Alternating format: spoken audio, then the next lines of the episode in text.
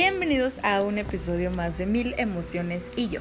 Vamos a hablar acerca de algo que realmente es importante y pocas veces nos ponemos a pensar. ¿Qué pasa si tu pareja es celosa? Y es que, ¿qué podemos hacer? Los celos no son románticos, aunque por más que quisiéramos decir, ay, es que me cela porque me ama, ay, eh, me cela porque no quiere perderme. Hay de todo tipo de celos, claro está, pero la persona celosa siempre llega a ser como un francotirador emocional que hiere con esta necesidad de control, con la desconfianza obsesiva y con ese amor que realmente de pronto nos sabe como a sufrimiento.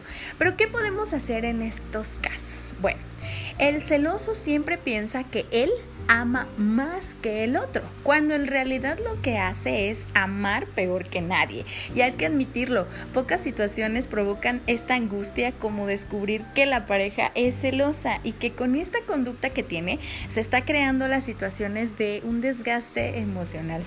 ¿Qué hacer con esto? Bueno, ¿hay algún modo de que lo podamos manejar?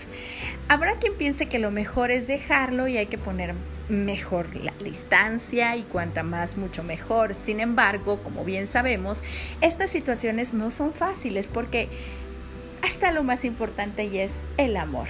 Esta la pasión, el, afecto, ¿no? Que ahí está y que no se rinde y que no se rinde ni a la primera, a la segunda y a veces ni a la décima vez. Esto hace que muchas personas acaben tolerando lo intolerable y se conviertan en sufridores abnegados de relaciones dañinas. Bueno, lo que tenemos que dejar o tener muy claro más bien, los celos son el peor compañero de viaje en una relación de pareja. No son románticos y no por sentirlos, esa persona no quiere más. De pronto nos quedamos con la idea de que es que no me cela, ¿será que no me quiere? ¿O no tiene miedo de perderme? ¿O no cree que soy tan bonita como para que otros me conquisten?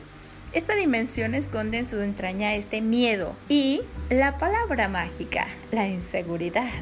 Además de esta inmadurez emocional que rara vez facilitará construir un vínculo estable y satisfactorio. Nadie puede ser feliz si los celos se convierten en ese tercer inquilino en una relación. Más aún, en caso de que nuestra pareja demuestre una clara, mm, y si existe, celopatía y esa convicción de que el otro solo busca traicionarlo, el sufrimiento va a ser devastador y la situación va a ser altamente peligrosa. Pero bueno, si tu pareja es celosa, ¿qué puedo hacer si mi pareja es celosa? Los celos son este tipo de emoción compleja y también desordenada. Es como este cajón de desastre en el que están todas las emociones, las carencias, los pensamientos distorsionados. Y la persona que siente celos experimenta muchas situaciones negativas, rabia, miedo y temor a ser humillado.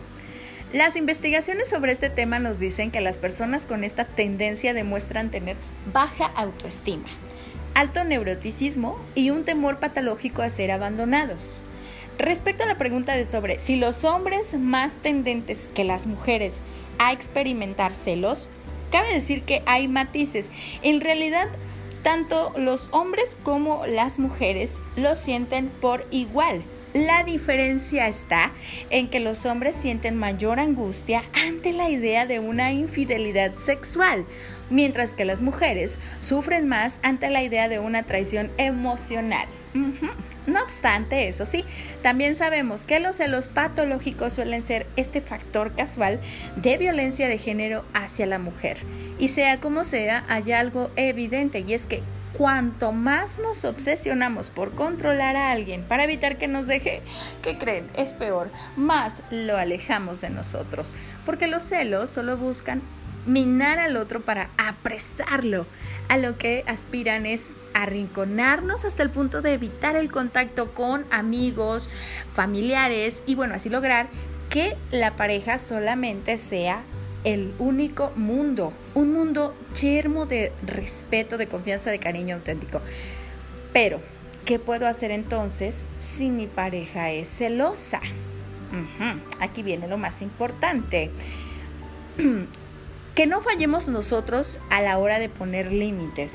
Si nos preguntamos dónde se sitúan esas fronteras, la respuesta va a ser evidente.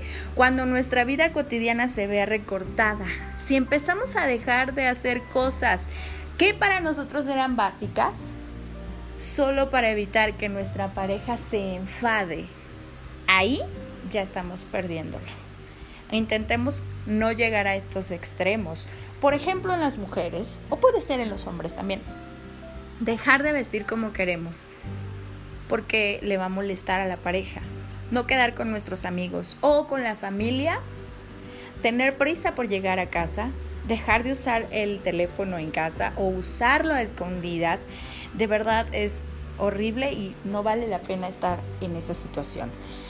Pero lo que se puede hacer también es rescatar, porque obviamente todo tiene un, una solución en la vida, ¿no? Es como que algo que está mal lo podemos obviamente arreglar, pero aquí lo más importante es que la comunicación entre la pareja es esta vía de dos sentidos donde hay que hacer llegar las necesidades y obviamente recibir respuestas, donde informar, responder, clarificar y comprender. Si mi pareja es celosa, le haré ver las consecuencias de su desconfianza y el coste oculto de dichos comportamientos. Si dudas de mí, me demuestras tu falta de confianza y ninguna relación se sostiene con esa herida. Hay que hablar sobre el origen de los miedos, hay que trabajar la relación y obviamente promover a su vez el autotrabajo de la persona celosa. No hay que olvidarnos que los celos son y trazan esta anatomía psicológica con carencias con una clara inmadurez emocional que se debe atender y que obviamente se debe resolver. Una relación sana exige que sus integrantes resuelvan sus miedos y sus vacíos. Siempre es recomendable en estos casos el pedir ayuda profesional. Es necesario poner condiciones y ser asertivos a la hora de defender nuestros derechos. En caso de que las vulneraciones sean constantes, y nos veamos cada vez más arrinconados, más vigilados, asaltados por preguntas sin sentido que luego sí pasa, debemos tomar una decisión. Hay que dejar la relación. Esto es lo más evidente. Los celos no son una buena compañía en una relación de pareja. Y eso es obviamente lo señalamos al principio. En estas situaciones no son dos los que conforman una relación. Este integrante tercero que todo lo destruye son los celos. En estas situaciones y en caso de que nos estén obligando a renunciar a lo que somos, a lo que nos gusta o incluso estar con quien queremos, que sean amigos, familiares, la opción es una ruptura. Y es que en ocasiones nos esforzamos al máximo por salvar determinadas relaciones que ya están condenadas al fracaso y a veces desde el inicio. No podemos responsabilizarnos de quien no desea cambiar. No es nuestra obligación resolver las carencias ajenas. El amor, por mucho que nos haya convencido de ello, no lo puede todo, no lo soluciona todo y no siempre logra que una persona cambie. Los celos son una ponzoña emocional y psicológica que enferma todo vínculo, toda relación. No hay que olvidarlo y puede pasar en la pareja, en los amigos, en la familia y entonces se vuelve y va corcomiendo toda la relación, porque nadie puede prohibirte hablar o estar o vestirte como quieres y te gusta y eh, no tienes por qué tampoco pagar las consecuencias de la inseguridad que tenga la otra persona que alguien le haya creado en el pasado o la desconfianza con la que vive y su baja autoestima. Por eso es muy importante que también trabajes en la tuya. Espero les haya gustado el episodio y obviamente lo compartan y sigan escuchando un poquito de lo que les comparto. Muchísimas gracias y buen fin de semana.